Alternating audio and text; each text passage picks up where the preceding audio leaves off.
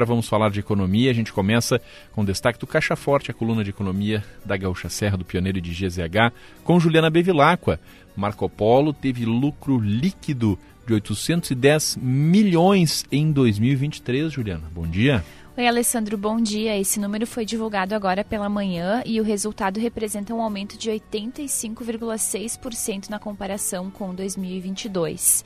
Conforme a companhia, o crescimento de vendas de veículos rodoviários com a consolidação dos modelos G8 e também a melhoria na oferta de produtos de maior valor agregado, como veículos urbanos articulados, contribuíram para esse ótimo desempenho.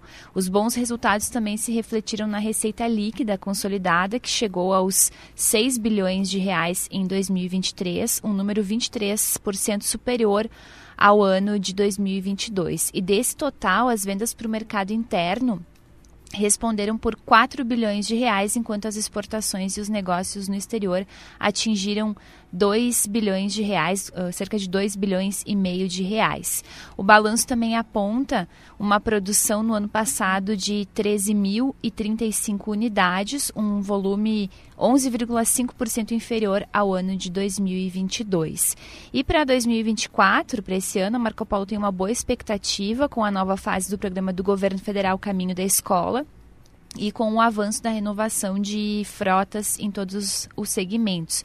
A Marco Polo está habilitada para entregar até 7.720 veículos. E no mercado externo, uh, todas as unidades aí com bom desempenho, mas o destaque é o México, que entregou no ano passado 981 veículos, um, um número, um volume 44,9% superior a 2022, Alessandro. São ótimos números, né, como ressaltou a Juliana, seja pelo volume em si, né, por si só um volume de lucro de 810 milhões já seria por si só um resultado muito positivo, né? mas principalmente pelo que ele significa em relação ao crescimento ano passado, né? mais de 80% de crescimento, que mostra uma vitalidade, uma situação muito confortável dentro do trabalho feito pela Marco Polo, uma da, um dos ícones né, da industrialização de Caxias, do trabalho industrial aqui de Caxias do Sul. Bons números como esse certamente são animadores e animam todo o mercado, né, Juliana?